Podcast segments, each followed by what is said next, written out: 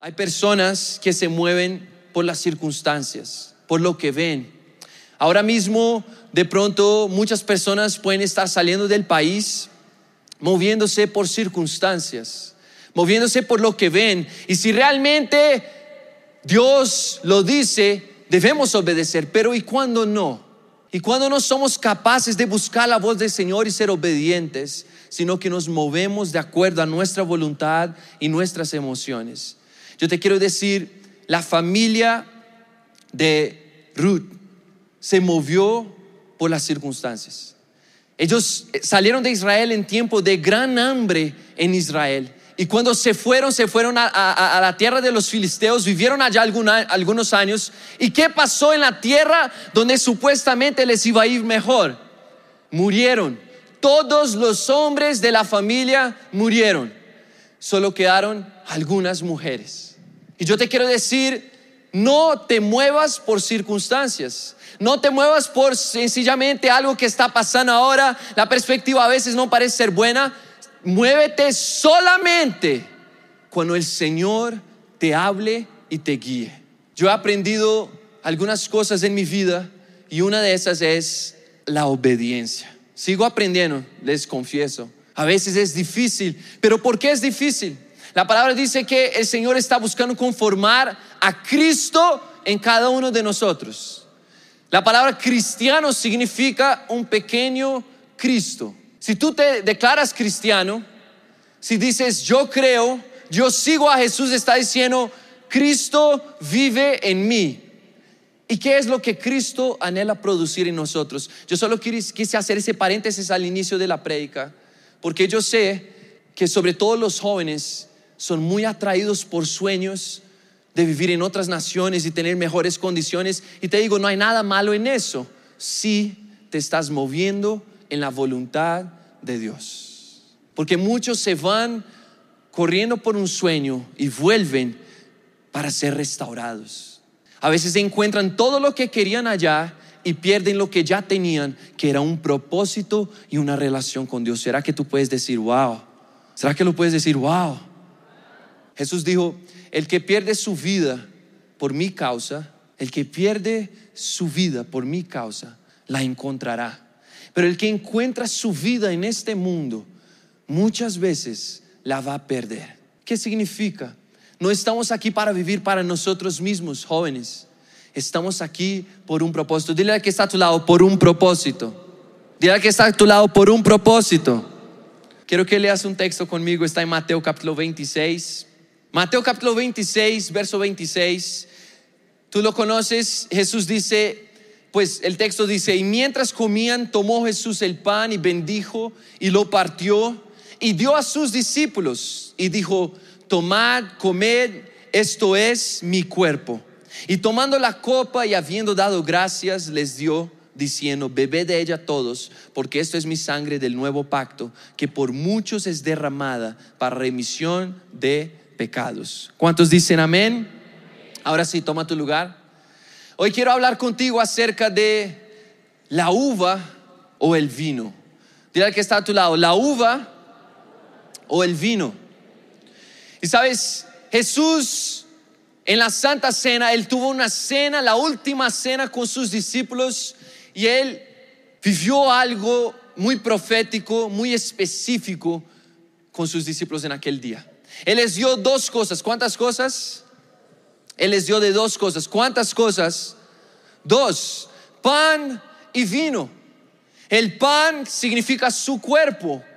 Y Jesús lo dijo, esto es mi cuerpo. Pero no era un pan entero, no era un pan hermoso.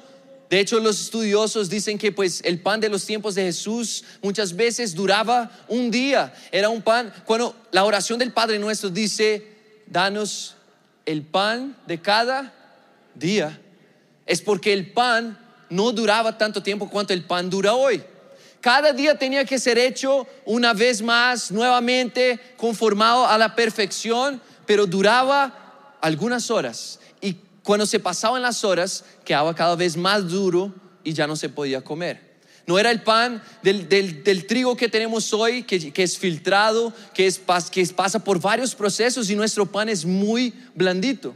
Ahora lo que te quiero explicar y, y quiero que entiendas aquí es, Jesús está hablando de ese pan. Y Jesús no entrega un pan perfecto a sus discípulos, Él entrega un pan partido. Di conmigo partido. Jesús lo parte y lo sirve. Lo parte y lo sirve. Y ese debe ser el ejemplo de nuestras vidas. Mientras nosotros estemos enteros, mientras nosotros estemos exactamente como queremos y nunca hayamos aprendido a partirnos, a soltarnos de nuestras propias expectativas y sueños, nunca vamos a poder servir a otros. El pan partido es el único que puede alimentar a todos. Jesús partió su vida. Jesús no fue egoísta. Jesús se entregó por completo. El segundo símbolo que Jesús establece es a través del vino diciendo, esta es mi sangre. La sangre del nuevo pacto que por muchos es derramada para remisión de los pecados. Y te quiero decir, la sangre mientras está en tu cuerpo no sirve de muchas cosas. Pero la sangre de Jesús, cuando fue derramada, sirvió para remisión de pecados. ¿Entiendes? Lo que, lo que quiero que tú entiendas es, Dios anhela que entendamos el proceso de entrega de Jesús como Él entregó su vida y entregó todo lo que era y todo lo que tenía. Y quiero que tú vayas a otro texto conmigo y vamos a empezar a sumergirnos en ese tema. Lucas capítulo 22, verso 39. Dice lo siguiente, Jesús preparándose para el sacrificio después de la Santa Cena, Él llega a un lugar. ¿Sabes qué lugar es ese? El monte de los olivos. El monte de los olivos. Lucas 22, 39 dice, y saliendo se fue como solía al monte de los olivos y sus discípulos también le siguieron. Cuando llegó a aquel lugar les dijo, orad que no entréis en tentación. Y él se apartó de ellos a distancia como de un tiro de piedra. Y puesto de rodillas, oró. ¿Cómo estaba Jesús puesto de rodillas? Oró diciendo, Padre, si quieres, pasa de mí esta copa, pero no se haga mi voluntad sino la tuya. Y se le, se le apareció un ángel del cielo para fortalecerle. En otra traducción dice, para consolarle, porque estando en gran agonía, oraba aún más intensamente. Y era su sudor como grandes gotas de sangre que caían hasta la tierra. Y cuando se levantó de la oración y vino a sus discípulos, los halló durmiendo a causa de la tristeza y les dijo, ¿por qué dormís? Levantaos y orad para que no entréis en tentación. Jesús pasó por un proceso muy específico, que es el proceso por el cual Dios lleva todo cristiano a pasar. Jesús fue aplastado. ¿Jesús fue qué? Aplastado. De pronto me está diciendo, pastor, empezaste mal, pero ahora está quedando peor. O sea, yo vine, yo pensé que iba a salir súper motivado, vivamos nuestra vida para Jesús, pero ahora Jesús fue aplastado. ¿Sabes? ¿Nunca te pareció interesante por qué la descripción es que Jesús sudaba como gotas de sangre? Imagínense, Jesús se encontraba en el monte de los olivos. Y el monte de, de los olivos era conocido obviamente porque allí habían aceitunas. ¿Así se dice? Y yo te quiero decir, ¿qué pasa con la aceituna?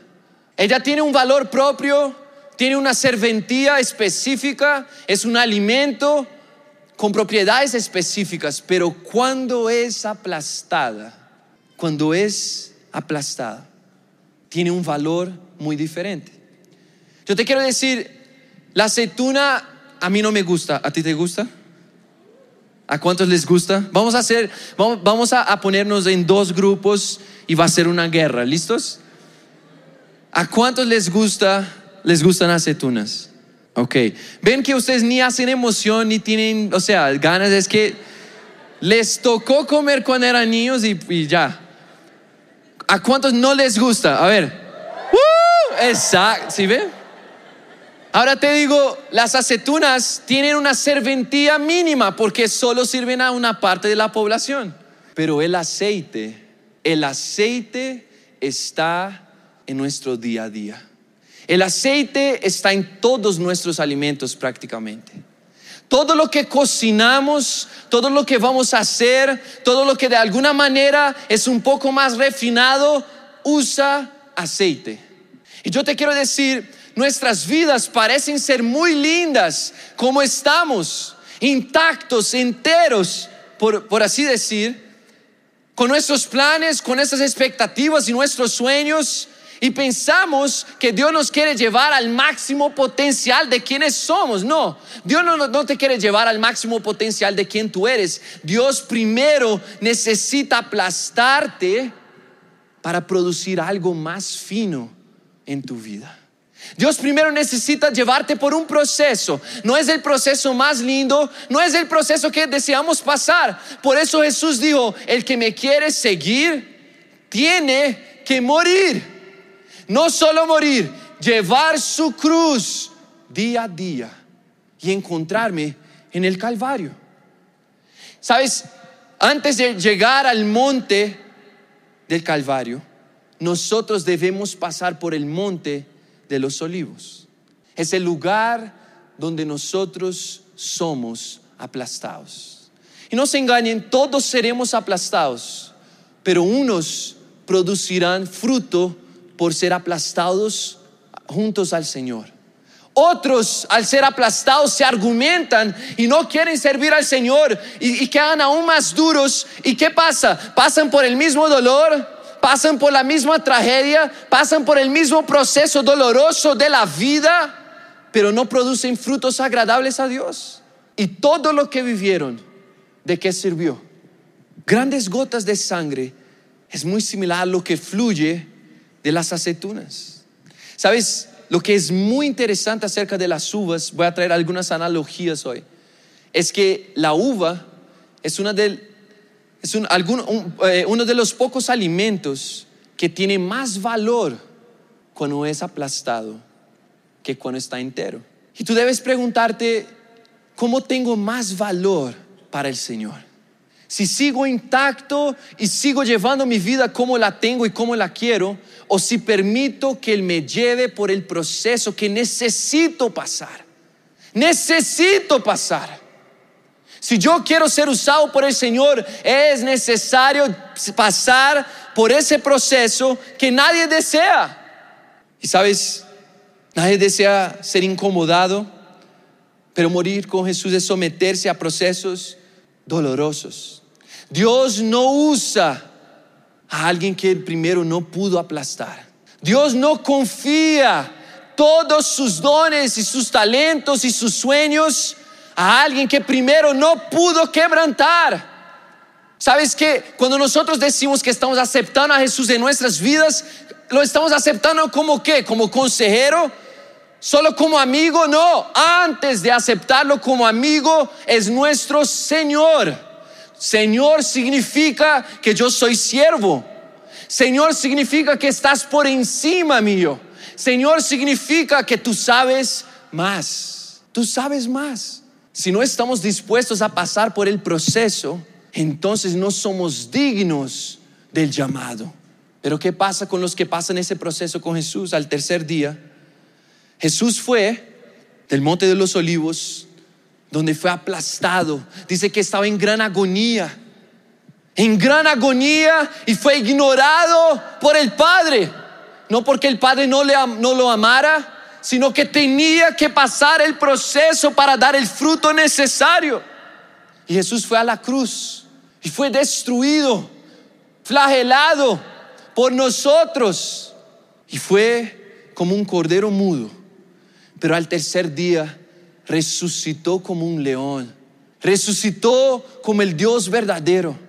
Yo te digo, solo aquellos que están dispuestos a pasar por el aplastamiento, y por la cruz junto con Jesús resucitan al tercer día, con una fuerza sobrenatural, con un propósito nuevo. El Evangelio sí es sobre resurrección, sobre nacer a algo más grande que nosotros mismos. Segunda de Corintios capítulo 4, verso 16 dice, por tanto no desmayemos. Y el, y el apóstol dice, porque aunque este nuestro hombre exterior se ve desgastado o se va desgastando, el interior, no obstante, se renueva de día en día, Porque esta leve tribulación momentánea produce en nosotros un cada vez más excelente y eterno peso de gloria. No mirando nosotros las cosas que, que se ven, sino las que no se ven, pues las cosas que se ven son temporales, pero las que no se ven son eternas. ¿Sabes? A veces cuando estamos en el proceso en que el Señor te dice, hey, quiero que tú pases dos horas de tu día conmigo. Quiero que tú ores más, leas más la Biblia, ya no vas a ver, eh, ya, no vas a tener, usar internet, ya no vas a tener redes sociales, o Dios te pide algo muy específico en tu vida, el Señor nos está aplastando y duele. ¿Quién quiere hacer algo que otra persona te está mandando a hacer, pero que no era tu deseo natural? Y sabes, ese proceso a veces no parece estar produciendo nada en nosotros. Y el apóstol dice, se va desgastando nuestro hombre exterior, nuestro cuerpo. Nos sentimos a veces cansados o queremos otras cosas, pero sabemos que nuestro hombre interior, el espíritu, aquel que es eterno y durará para siempre y estará con el Señor en el cielo, ese está aumentando, está creciendo. Y no nos movemos por lo que vemos con nuestros ojos. Aquí está difícil. Pero Señor, yo sé que estoy produciendo algo que mis ojos no pueden ver. Te estoy agradando, estoy preparando el caminar que viene enseguida. Estoy pasando por un proceso de formación y de obediencia. Hebreos, el autor a los Hebreos capítulo 5, verso 7 dice, y Cristo en los días de su carne, ofreciendo ruegos y súplicas con gran clamor y lágrimas, al que le podía librar de la muerte, fue oído a causa de su temor reverente. Pero aunque era hijo, por lo que padeció, aprendió la obediencia. Si hasta Cristo tuvo que padecer, padecer significa sufrir, padecer significa morir hasta cierto punto. Si hasta Cristo tuvo que padecer, para aprender la obediencia, mucho más nosotros. Y habiendo sido perfeccionada a través de la obediencia, vino a ser autor de eterna salvación para todos los que le obedecen. ¿Sabes cuándo Señor, sabes cuándo Jesús será nuestro Señor y nuestro Salvador? Cuando seamos obedientes. Hasta el día en que seamos obedientes, Cristo nos dará salvación. No lo digo yo, lo dice el texto. Se dice, y habiendo sido perfeccionado por la obediencia que dice el verso anterior, vino a ser autor de eterna salvación para todos los que le obedecen. Así que no se trata solamente de dónde vamos a llegar, de cuántas personas van a escucharnos predicando, de, de, los resultados y los números, de qué se trata, de vivir fielmente el proceso de Dios para tu vida. Se trata de saber escuchar la voz del Señor, aun cuando es difícil, aun cuando es duro, aun cuando no estás de acuerdo con lo que estás escuchando. Y muchas veces nuestra carne no quiere hacer lo que debemos hacer. Juan 12, 24 dice, de cierto os digo, si el grano de trigo no cae en tierra y muere, queda solo, pero si muere, lleva mucho fruto. Ven, la Biblia trae varias analogías para traer un entendimiento. Si nosotros no somos capaces de morir, si nosotros no somos capaces de entregar nuestras vidas por Jesús, entonces no podremos dar fruto y el fruto que Él desea. Nosotros, cada uno a nivel personal, cada uno de nosotros a nivel personal necesita identificar qué es lo que Jesús está pidiendo, qué es lo que Jesús anhela ver en tu vida, en qué has estado fallando y es por eso que quiero hacer un ejercicio con cada uno de ustedes hoy. Vas a tomar tu celular o una hoja de papel por un momento. Si es tu celular, te voy a pedir que lo pongas en modo avión si ya no lo has hecho. Un celular o una hoja de papel, ya vamos a ministrar. Pero por un momento, yo quiero que tú puedas analizar algo en tu vida. ¿Estás listo? ¿Tienes ahí tu hojita, ¿Tienes el celular? Levanta, levántalo. ¿Ok? ¿Sabes qué quiero que respondas? ¿En qué más has fallado al Señor? ¿En qué más le has fallado al Señor? Y eso puede significar diferentes cosas para cada uno.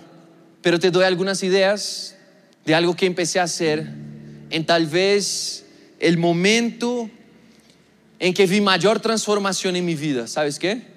Todos los días yo empecé a escribir en una hoja de papel mis pecados. Entonces tal vez esa pregunta para ti significa, ¿en qué más he fallado? Voy a escribir los pecados que más he estado cometiendo todos los días. Esta semana, por ejemplo, o este mes. Sabes, cuando yo empecé a hacer eso todos los días, todos los días, creo que por un mes, yo me di cuenta de cosas que yo nunca había percibido dentro de mí. A veces mis ojos hacían cosas que yo no debería hacer. Mi mente iba a lugares que yo no debería ir, pensaba cosas que yo no debería pensar, pero estaba acostumbrado. Y yo te quiero decir, es necesario que tú puedas identificar dónde no estás dejando que Dios te aplaste. Y aquí viene el segundo punto. Tal vez esa pregunta para ti significa cosas que no estás entregando en tu vida. Y cuando no entregas algo que Dios te pide, eso se vuelve en pecado también. Y de pronto tú vas a decir, no he entregado mi sueño de estudiar eso y eso, sino que el Señor me ha dicho que me quiere es en esa otra área. No he entregado esa relación, no he entregado mi futuro, no he entregado mi amargura que tenía con esa persona porque nunca he sido capaz de perdonarlo. De pronto está diciendo, pastor, lo que no he entregado es mi tiempo. He fallado con el Señor. Porque por muchas veces me ha estado pidiendo que yo esté con Él y no he estado en su presencia. Quiero que tú seas sincero, honesto. Y sabes qué es lo más lindo? En esos momentos donde nosotros sacamos tiempo para pensar en qué le hemos fallado al Señor, el Espíritu Santo nos ayuda. Y Él te ayuda a darte cuenta de cosas que tú no, no recordabas o realmente no habías visto. No habías visto. Por eso yo quiero que cierres tus ojos. O por lo menos bajes tu cabeza. Y no vas a quedar mirando a la persona que está a tu lado. Yo quiero que tú puedas decirle al Espíritu Santo, vas a repetir conmigo, Señor, Espíritu Santo, ayúdame a ver lo que no estaba viendo. ¿En qué te he fallado? ¿Qué necesito cambiar en mi vida? Ahora entiendo que el vino es más precioso que la uva. El vino pasó por un proceso tuvo que morir, tuvo que ser aplastado, tuvo que quedar bastante tiempo guardado, pasando por un proceso de fermentación hasta que por fin puede ser usado. Pero cuando es usado, tiene valor, tiene un sabor y agrada tu corazón. Señor, yo quiero ser usado por.